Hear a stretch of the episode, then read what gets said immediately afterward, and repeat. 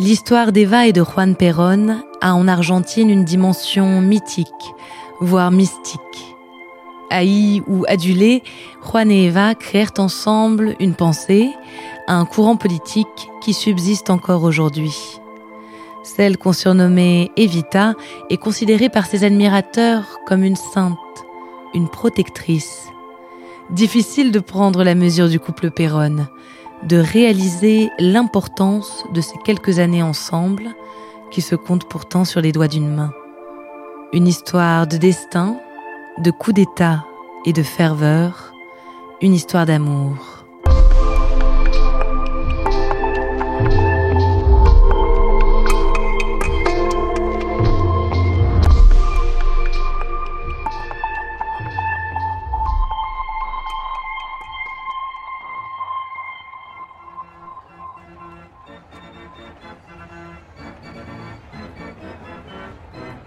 1944, Buenos Aires. Nous sommes le 22 janvier. Il y a tout juste une semaine, un séisme de magnitude 7,4 a ravagé la ville de San Juan, à l'ouest du pays. Des milliers de personnes sont mortes. Dans la capitale, un événement caritatif se prépare suite au désastre. Plusieurs actrices sont venues présenter leur collecte en faveur des victimes. Celles qui ont amassé le plus de dons reçoivent une décoration en haut du classement, les grandes Nini Marshall et Libertad Lamarque, icônes de leur époque. D'autres actrices sont moins reconnues, des vedettes de téléfilms ou de modestes pièces de théâtre. Parmi elles, Eva Duarte, 24 ans. Eva est originaire de Los Toldos, dans la province de Buenos Aires, une petite ville agricole où l'on cultive les céréales, le maïs et où l'on élève des bovins. Eva est la cadette d'une fratrie de cinq. Son père, Juan Duarte, est propriétaire agricole. Comme souvent à l'époque chez les hommes de classe supérieure, le père d'Eva entretient deux familles, une légitime à Chivilcoy et celle de la mère d'Eva, Juana Irbaguren. En 1926, Juan Duarte meurt dans un accident de voiture. La famille d'Eva se trouve alors sans ressources et sans protection. À l'école, Eva est une élève rêveuse. Elle déteste les mathématiques et elle montre déjà un penchant pour les arts. Le théâtre et la littérature la transportent. Dès son plus jeune âge, elle aspire à la liberté et à l'éveil créatif. Des choses qu'il faudra aller chercher loin d'ici. Dans une autobiographie, Eva se souvenait.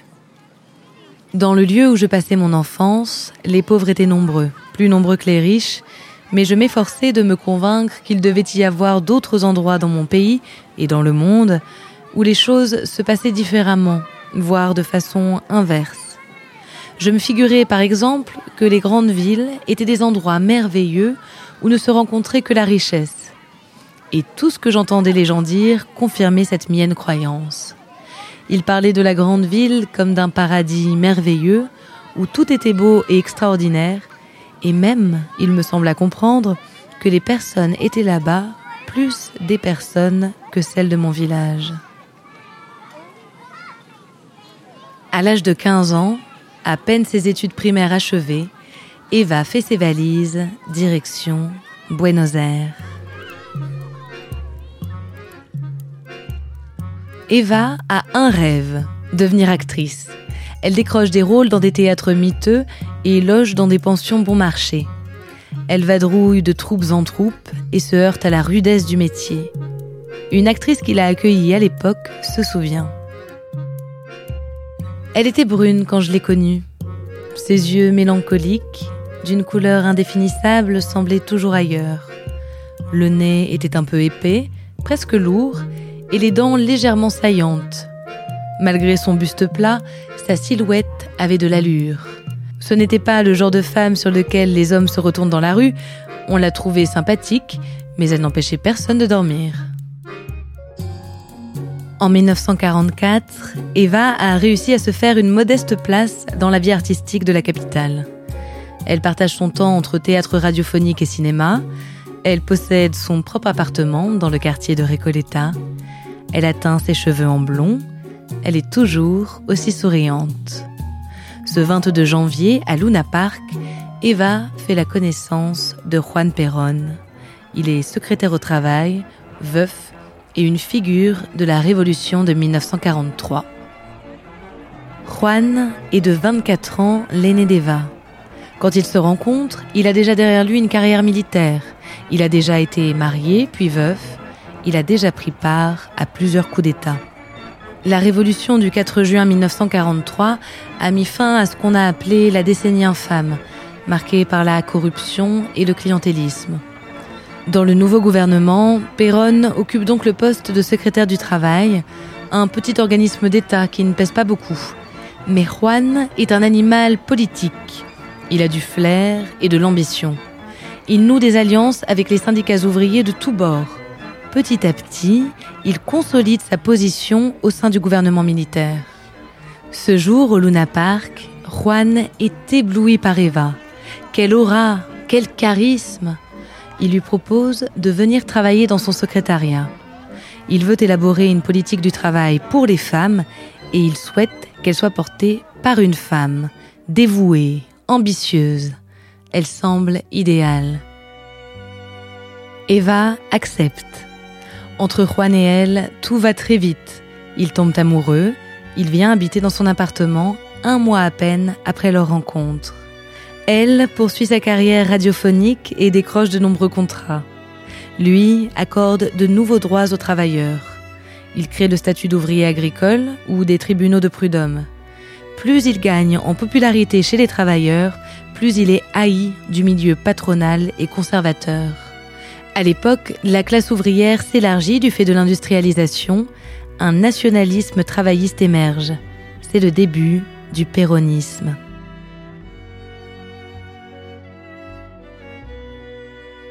Mais les ennemis sont nombreux et le 8 octobre 1945, un coup d'État est organisé par le général Eduardo Avalos.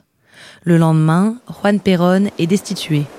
Eva voit son contrat avec la radio Belgrano abrégé. Le 13 octobre, Juan est emmené en détention sur l'île Martin Garcia. Là-bas, il écrit à son ami, le colonel Domingo Mercante. Il lui parle d'Eva, ou plutôt d'Evita.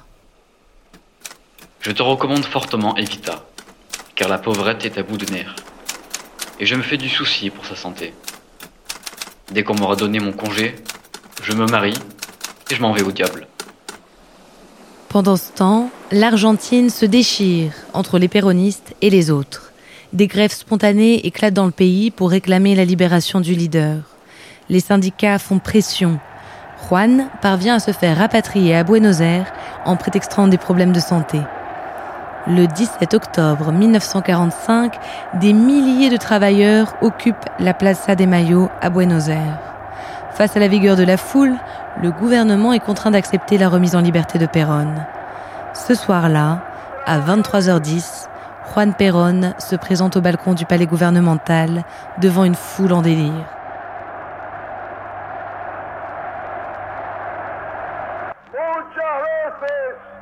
De nombreuses fois, j'ai assisté à des réunions de travailleurs.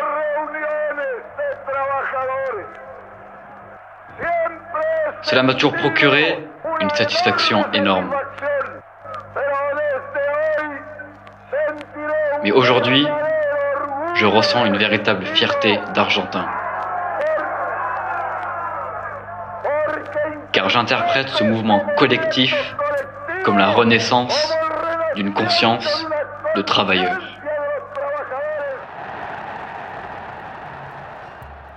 Quelques jours plus tard, Juan et Eva se marient à Junín, la ville où vit la famille d'Eva. Puis Juan entre en campagne pour les élections libres. Eva l'accompagne partout. Elle se tient à ses côtés pendant ses discours. Si elle n'ouvre pas encore la bouche, elle impose sa présence à une époque où les femmes sont d'ordinaire absentes des événements politiques. Quand Juan devient président, Eva sort petit à petit de son seul rôle d'épouse. Elle visite des entreprises, d'abord avec Juan, puis seule. Elle dispose d'un bureau particulier.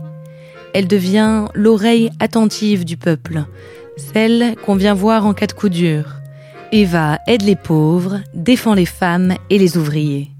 Eva n'est plus Eva, mais Evita, une figure à la fois proche et adorée, mythique. Effervescence sur le champ d'aviation d'Orly où un important service d'ordre et une nuée de photographes sont venus avec M. Bidot accueillir Eva Duarte de Perón, femme du président de la République argentine.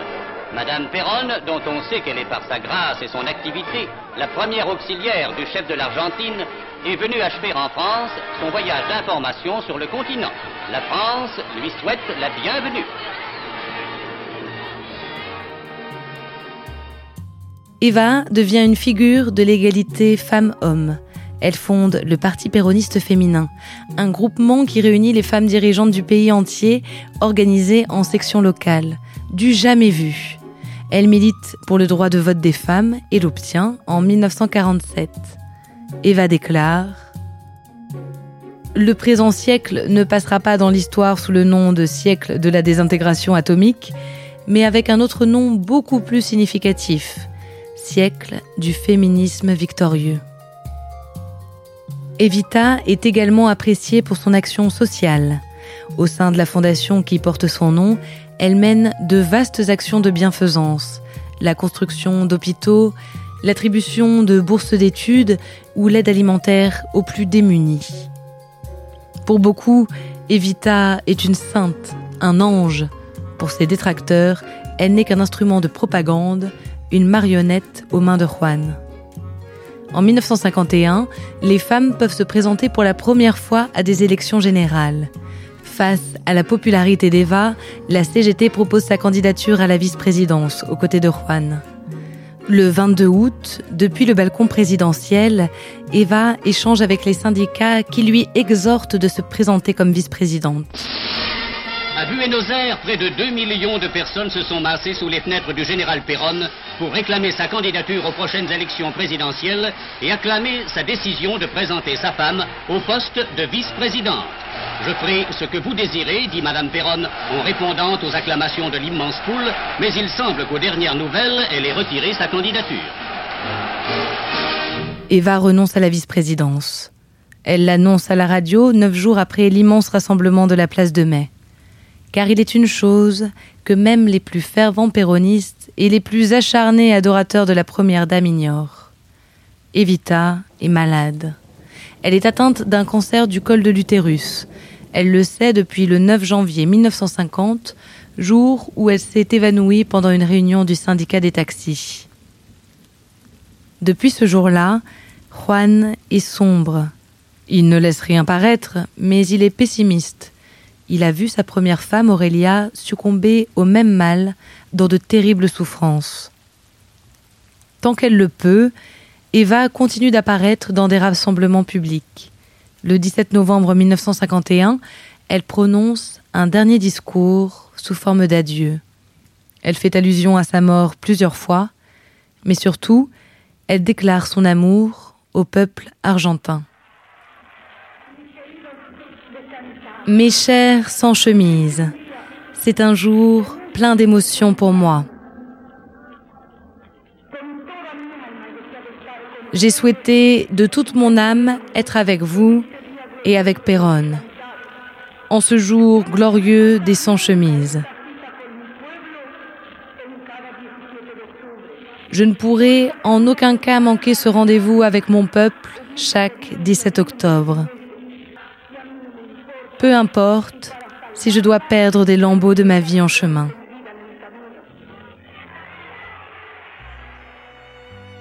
À la fin de sa prise de parole, Evita est en pleurs blotti dans les bras de Juan, sous les acclamations de la foule.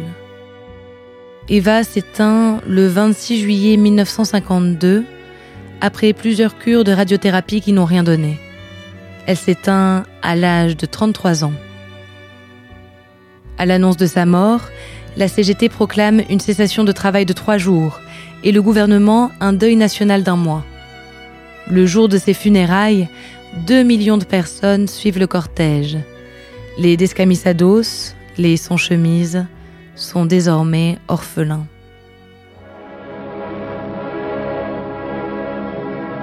D'Argentine viennent de parvenir en Europe ces images saisissantes de l'adieu de tout un peuple à celle que les humbles appelaient leur mère, Eva Perón. Des centaines de milliers de personnes ont assisté au passage de la dépouille mortelle de la femme du président, portée sur un affût de canon, traînée par ses descamisados.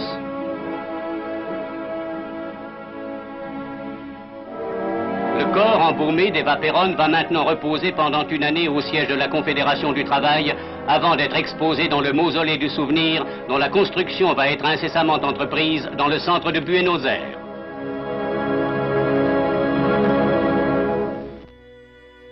À la mort d'Eva, Juan est dévasté personnellement, mais aussi affaibli politiquement. Mais il est une chose qui ne s'effrite pas, c'est le mythe d'Evita. Elle était une guide de son vivant, elle devient à sa mort le chef spirituel de la nation. En 1955, quand un putsch militaire renverse Juan Perón, la dépouille d'Evita est dérobée par les antipéronistes. Pendant de longues années, elle est introuvable. Juan, lui, est en exil, en Amérique latine, puis en Espagne. Il se marie en 1961 avec Isabelle Martinez. C'est elle qui fera rapatrier la dépouille d'Evita en 1974, après la mort de Juan et à la fin de la dictature militaire.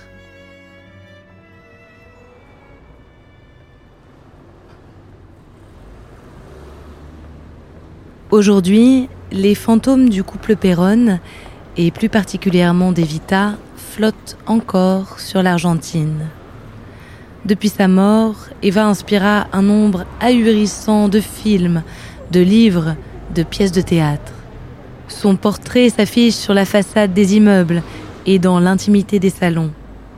En politique, elle reste une inspiration, un modèle qu'on n'hésite pas à mobiliser pour défendre des causes. En mai 2019, à l'occasion des 100 ans de la naissance d'Eva, une centaine de femmes défilaient dans Buenos Aires habillées comme elle. À leurs poignets, des foulards verts, symbole de la lutte pour la légalisation de l'avortement. Dans ses discours, Eva Perón rappelait systématiquement son admiration et son amour pour Juan, de même que son amour du peuple. Elle disait L'opposition dit que c'est du fanatisme, que je suis une fanatique pour Perón et pour le peuple, que je suis dangereuse parce que je suis trop sectaire et trop fanatique pour Perón. Mais je réponds avec Perón. Le fanatisme et la sagesse du cœur. Qu'importe que quelqu'un soit un fanatique s'il l'est en compagnie de martyrs et de héros. De toute façon, la vie ne prend réellement de la valeur que si elle n'est pas vécue dans un esprit d'égoïsme, uniquement pour soi, mais quand on se voue complètement et fanatiquement à un idéal qui a plus de valeur que la vie elle-même.